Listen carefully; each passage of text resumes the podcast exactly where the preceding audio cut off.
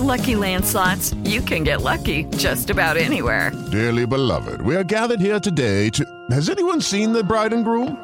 Sorry, sorry, we're here. We were getting lucky in the limo and we lost track of time. No, Lucky Land Casino, with cash prizes that add up quicker than a guest registry. In that case, I pronounce you lucky. Play for free at LuckyLandSlots.com. Daily bonuses are waiting. No purchase necessary. Void were prohibited by law. 18 plus. Terms and conditions apply. See website for details. Ay, ¿qué onda, Fortuna? ¿Cómo andas? Te oigo desanimado, Carlitos.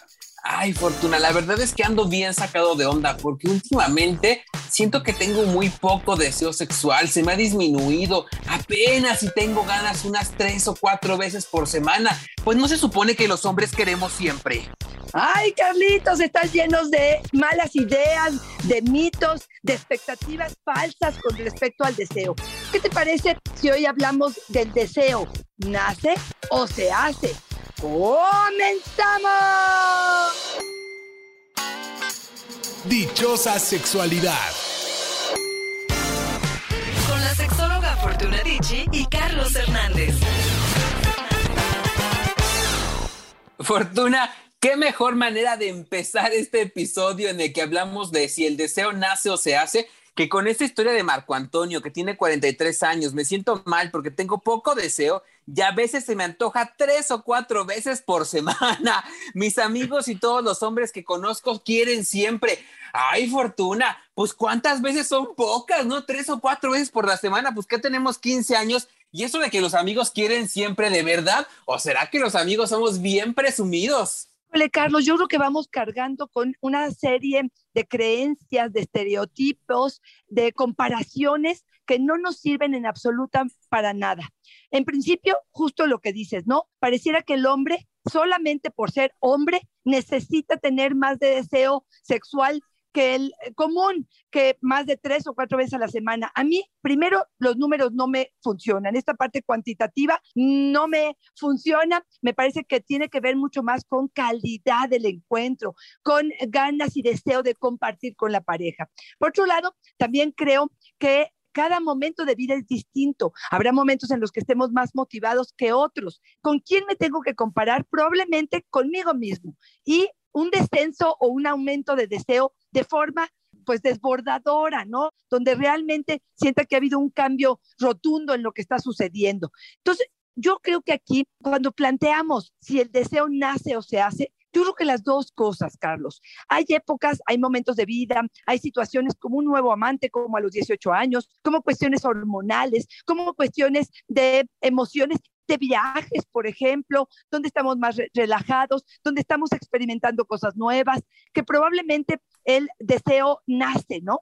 Y también creo que hay épocas donde tenemos hijos, donde estamos más cansados, donde hay mucha rutina en la relación de pareja, donde a lo mejor físicamente no nos sentimos tan bien, donde probablemente las relaciones han sido aburridas a lo mejor, donde no hay estímulos efectivos y afectivos importantes, donde hay embarazo, mucho estrés que puede disminuir de una forma importante. Y por eso hoy quisimos hablar de este tema. ¿Tú qué piensas, Carlos? A mí me parece que son un montón de factores, ¿no? Y que cuando vemos solamente el resultado que es no tengo deseo, lo reducimos solamente a, ya no traigo ganas, ahora qué hago. Pero hay un montón de elementos que debemos revisar antes, ¿no? Fíjate, nos dice Griselda que tiene 38 años. ¿Hay alguna fórmula mágica para aumentar el deseo? Ya casi no se me antoja con mi esposo. Tenemos cinco años juntos. Griselda tiene 38 años, Fortuna.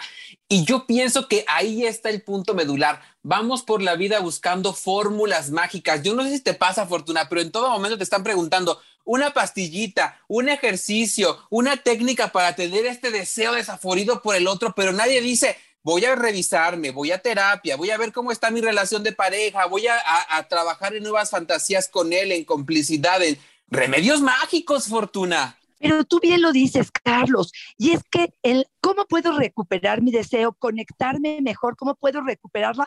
La pastilla mágica justamente es todo lo que acabas de decir, Carlos, es poder entender de dónde surge el deseo, es no depositar el deseo en el otro, en el sentido que me atraiga o me plantee una cena romántica, sino el empoderarnos y entender que esta energía vital, esta energía creadora, esta forma en la que nos apegamos a la vida que se llama deseo, tiene que ver conmigo, nace conmigo, nace desde el conocimiento. Y en la medida en la que tengo una auto observación, puedo darme cuenta cuáles han sido las épocas en las que más deseo he tenido, cuáles han sido las causas, por qué hoy puedo estar teniendo una disminución, a que me acerco, cómo me empodero de ello y me acerco probablemente a profesionales como Rosemary Bason, que ha hecho una diferencia enorme en el deseo sexual, espontáneo y responsivo. Déjame nada más rápidamente poder hablar de ello. El espontáneo es precisamente el que normalmente identificamos como deseo, es decir, el que surge por estas sensaciones corporales placenteras, fantasías, ideas, estímulos visuales que activan casi inmediatamente la motivación sexual. El deseo responsivo es, en cambio, el que surge a partir de una intimidad emocional, del encuentro con la pareja en un contexto de seguridad, de conexión. Esta intimidad se genera en un espacio donde hay diálogo, donde hay acercamiento, donde hay roces, donde hay un estímulo sexual que comienza a activar algunas sensaciones corporales y la fase de excitación. A partir de ahí es que aparece el deseo sexual, no como aquellos que dan lugar a la búsqueda sexual, sino al contrario, como la consecuencia del estímulo externo. No sé si están siendo claras, Carlos. Sí, me parece claro. Y me acabo de acordar, Fortuna, de que hace algunos años, yo recuerdo casi cuando tú y empezábamos a trabajar juntos, yo creo que hace unos 15 años, escuchábamos mucho que se empezaba a sugerir que se hicieran citas, ¿no? Que cuando decíamos, pues no tenemos tiempo de estar juntos, no tenemos chance de tener intimidad, pues hagan citas juntos y todo el mundo decía, oh no, citas no, ¿cómo crees? Tiene que ser espontáneo. Pienso por lo que tú nos dices sobre estos tipos de deseo fortuna y por lo que nos comenta Meche, que dice, mi esposo no quiere hacer nada para aumentar mis ganas. Dice que eso se debe dar de forma natural y que no hay que forzarlo. Fortuna, ¿de verdad así de generación espontánea y sin forzarlo? Pero a ver, pareciera que forzar una cita erótica, una cita sería forzar, oye, pues no quieres el encuentro con el otro, pero se basa en estas creencias, Carlos. Hay gente que incluso llega a separarse, a practicar a lo mejor una actividad sexual con otra persona como para comprobar que ya no, ya no me atrae, que este deseo sí está presente, pero no con esta persona. Y yo digo, ¿de verdad? ¿De verdad tenemos que llegar a eso? Ampliar la mente, multiplicar las opciones, observarnos y darnos cuenta que nos quedamos como en la primaria del deseo, que el trascender en, en el deseo tiene que ver con intención, tiene que ver con energía, tiene que ver con realmente intimidad, Carlos. Si no, me parece que nos quedamos muy reducidos a una explicación totalmente animal responsiva, que responde en ese mismo momento, que solamente se activa a partir como de una cuestión instintiva y no de una preparación.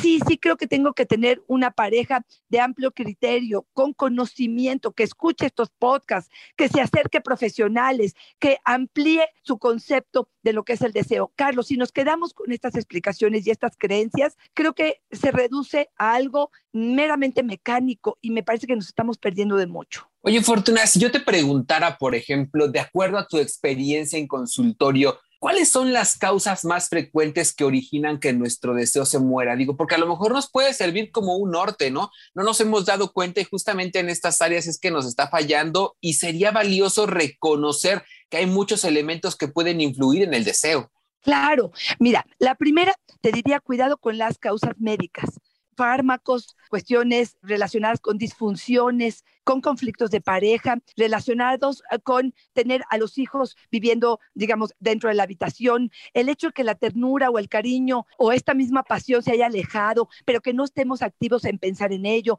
pensamientos negativos o antifantasías, desconexión con nuestro cuerpo, probablemente un embarazo, un posparto, estrés, hábitos de vida poco saludables como no hacer ejercicio, la mala alimentación, trastornos de sueño, el tabaco, el alcohol, el uso de ciertas drogas, Por supuesto, traumas no resueltos como un abuso sexual, disfunciones sexuales preexistentes, que esto me parece que es algo importantísimo.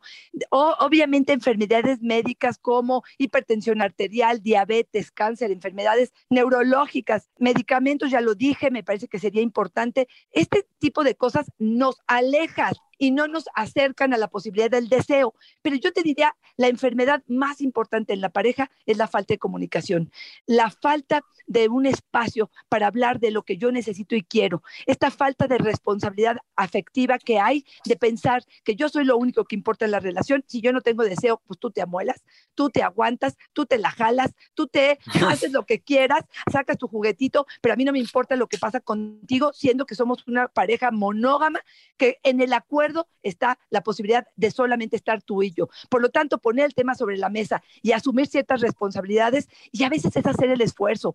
¿Por qué Nike tuvo tanto éxito? Porque es just do it, es solo hazlo, lánzate, porque si esto por supuesto, te trae beneficios positivos. Se me olvidó una muy importante y tiene que ver con el dolor. Hay muchas mujeres que llegan a cierta edad que puede ser la penetración dolorosa y esta impide que el deseo se genere, porque si para el otro lo único que importa es el coito y cuando me la van a meter me duele, pues mm. entonces prefiero que no haya un encuentro, ¿no? Y también un montón de causas emocionales, ¿no? Que hace que nuestro cuerpo se blinde y entonces se expresa dolor para no ver esta penetración, no sentir, ¿no? Mucho en casos de abuso sexual. Y yo pienso mucho en estos memes, Fortuna, que dicen, ¿no? Que cuando uno se siente mal, te duele la panza, te duele la cabeza, quieres vomitar, pues vas al médico. Pero cuando tienes problemas emocionales o sexuales, no acudes a ningún lado, ¿no? Aceptas recomendaciones de la amiga, del primo, de lo que ves en la televisión o en la Rosa de Guadalupe. También decir mucho que cuando tenemos un problema sexual o emocional, importante también acercarnos a profesionales como tú que pueden ayudarnos en este sentido. Y lo comento porque Maripaz nos dice, el, eh, mi pareja perdió el deseo porque no puede controlar la eyaculación, ya no quiere sexo por más que le pido. Yo no estoy tan seguro de que perdió el deseo o más bien tiene temor de enfrentarse a este problema y de decirle a la pareja que está teniendo alguna dificultad, ¿no, Fortuna? A veces esta falta de deseo, como ya tú nos decías, tiene ese trasfondo de lo emocional, tiene ese trasfondo también de la salud, Fortuna, pero en muchos casos tiene que ver con algún problema sexual que nos está afectando el desempeño y nos da miedo hacerle frente, ¿no? Claro, lo mismo que una disfunción eréctil. Y aquí, de verdad, pareciera que aquí es la maestra o es la persona que lo va a juzgar, lo va a criticar o lo va a señalar, como si este error fuera adrede, ¿no? Y yo creo que aquí es donde justamente tiene que haber el entendimiento, la buena comunicación para decir, a ver, ni necesito que tengas un pene erecto, ni necesito que eyacules cuando yo, yo quiero que eyacules, ni necesito que tengas una erección firme de nivel 4. Lo que necesito es un hombre o una mujer que me acompañe en el proceso, o otro hombre o otra mujer o lo que tú quieras, pero que me acompañe en este asunto del placer, que hay un intercambio de caricias, de amor, de beneficio, de éxtasis, no importa en qué momento. Y definitivamente pedir ayuda me parece lo más sabio. Sí, sí creo que de pronto nos atoramos en estas cosas y no pedimos ayuda. A mí me gustaría recomendarles un ejercicio, Carlos. Bueno, básicamente son dos. Uno es en una hoja de papel poner de un lado todo lo que me prende, me enciende, me acelera, me genera deseo. Y del otro lado, todo lo que me apaga, me inhibe, me hace alejarme probablemente de la posibilidad del encuentro erótico. Este es un mapeo, es un mapa erótico personal, que en la medida en la que tengo el conocimiento, ah, entonces me caen veintes y digo, es que el otro está haciendo o yo estoy haciendo ciertas cosas que me alejan del placer o Estoy haciendo pocas de las que sí me inyectan emoción. Y quiero darte algunos ejemplos de lo que pudiera ser esta lista, Carlos. Por ejemplo, ¿Qué me prende? El romance, las velas, un masaje, música o una copa de vino, una conversación sin celular en un lugar íntimo, la cercanía, los piropos, la reconciliación, saliendo de bañarnos juntos, su perfume, verlo triunfar, cuando se viste de traje, de mini con tacones, llenar el tanque de amor, bailar, hacer cosas diferentes en un restaurante, variar en posiciones, comprar juguetes sexuales, algunos regalos, hablar de sexo, de fantasías, un lenguaje sucio, pornografía, porno auditivo, que ella tome la iniciativa, cuando siento el poder, cuando hago ejercicio, cuando me conecto con mi cuerpo. Estas serían algunas de las que me prenden.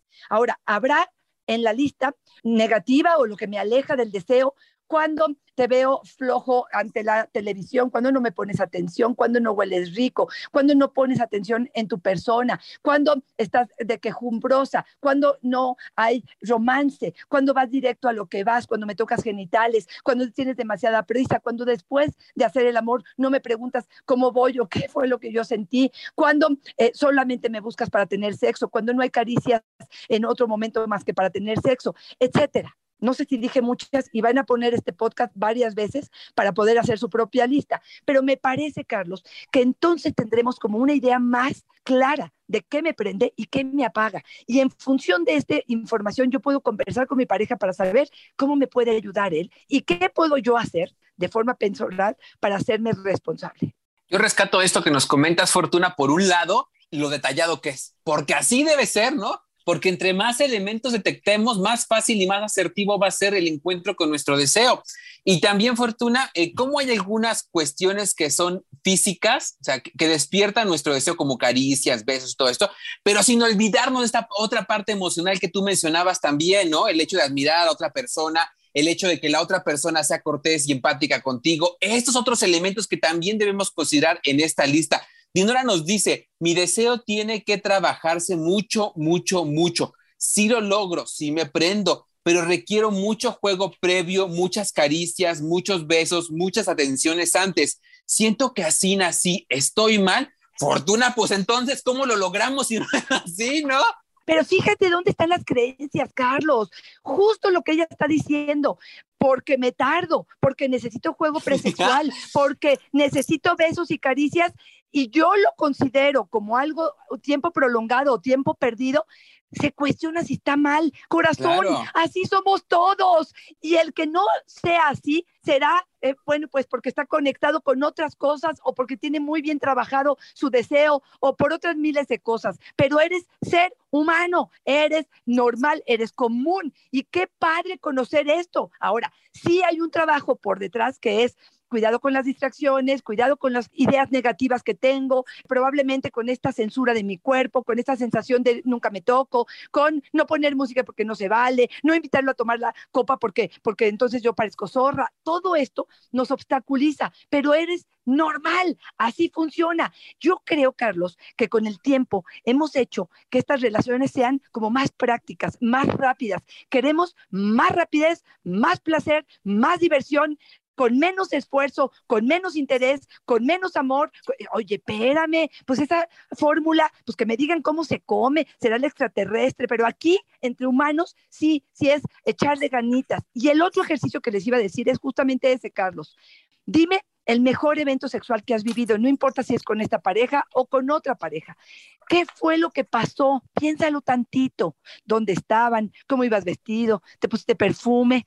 Qué es lo que había pasado durante el día. Era una pareja nueva, fue un encuentro fortuito, qué es lo que tú hiciste en el día, cómo te sentías, te depilaste, tomaste la copa, fumaste un cigarrito de marihuana, qué pasó, porque en, esa medida otra vez vamos conociendo cuáles son nuestros disparadores y cuáles son nuestros frenos. Jimena, yo tengo mucho deseo y él poco. A veces tengo que masturbarme para sentirme satisfecha, me siento mal, siento que le soy infiel por tocarme escondidas. Ay, Carlos, qué, barbaridad, qué tristeza. Solamente creer, primero, que el único objeto de placer para nosotros las mujeres tiene que ser el pene a través del coito. Y entonces, ¿cuánta frustración en cuántas mujeres? ¿Por qué? Porque la mayoría de las mujeres no tenemos orgasmo con la penetración. Lo repito, la mayoría de las mujeres no tenemos orgasmo con penetración. Si no tenemos la comunicación y la habilidad para comunicarnos con la pareja y decirle, a ver, yo necesito más de esto, más tiempo, menos fuerte, más lubricante, más juguete, sin tener que esconderme porque no estoy haciendo nada malo. Desde el concepto de decir lo estoy haciendo escondidas, ya me suena a que ella en su cabeza trae esta consigna de que está haciendo algo malo. No estás haciendo nada malo. ¿Qué es lo que estás pecando? Pero al contrario, poder compartir esto con él, ampliar su discurso y la forma en que viven la sexualidad y el placer es una. La otra es invitarlos a una terapia conmigo. Vamos a platicar los tres para que dejes de sentir esa vergüenza, para normalizar el autoerotismo, para compartir con la pareja qué es lo que necesitas y quieres para poder, si es así necesario, convencer al otro de que no nada más su pene es el único, la única forma en la que yo voy a obtener el placer, hay muchas otras miles de formas. Y creo que en descubrirlo justamente que está el reto, porque me quiero ir despidiendo con lo que nos dice Mabel. El deseo es algo que se trabaja en lo individual y luego se trabaja en la pareja, pero empieza por darse gusto uno. Y yo lo creo, Fortuna, con todas estas ideas que tenemos sobre el placer individual, sobre los egoísmos que representan el autorotismo, sobre lo eh, prohibido que se ha estigmatizado a la masturbación, por ser una práctica que no necesariamente se vincula con el amor de manera expresa, este amor concebido como el amor a la pareja, que además es el único que el amor romántico reconoce, me parece que se ha quedado muy de lado, ¿no? Y en el fondo, muy en el fondo, todos estos elementos que nos arroja el autorotismo, que se resumen en los ejercicios que tú hoy nos compartiste, Fortuna, de reconocimiento, de saber qué quiero, por dónde lo quiero y cómo lo quiero, y qué quiero experimentar con mi pareja para después, si lo deseo, compartírselo y entonces estar en la misma misma sintonía ambas partes, me parece que hacen una diferencia muy significativa, Fortuna, empezar desde uno para después compartirlo con el otro. Totalmente de acuerdo, Carlos. Recuerden que el deseo sexual es parte de los deseos de vida.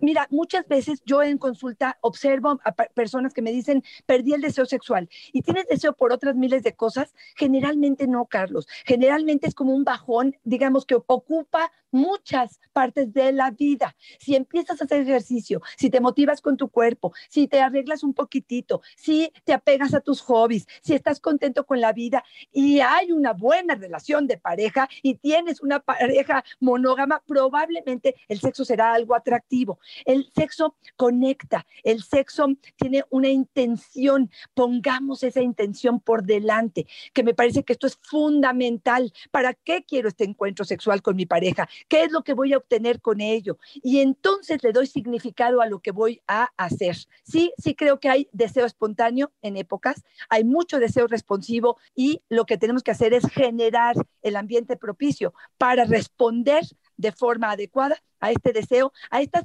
pequeñas semillas que vamos sembrando en el camino para poder realmente germinar en algo positivo. Para mí de forma personal, que me encanta lo que ella dijo, pero después para poder compartirlo con el otro, sin culpa, sin miedo, sin falsas creencias, haciéndome responsable de lo que sucede con mi placer. Sí, yo cerraría que eliminemos el sexo maruchano, Fortuna.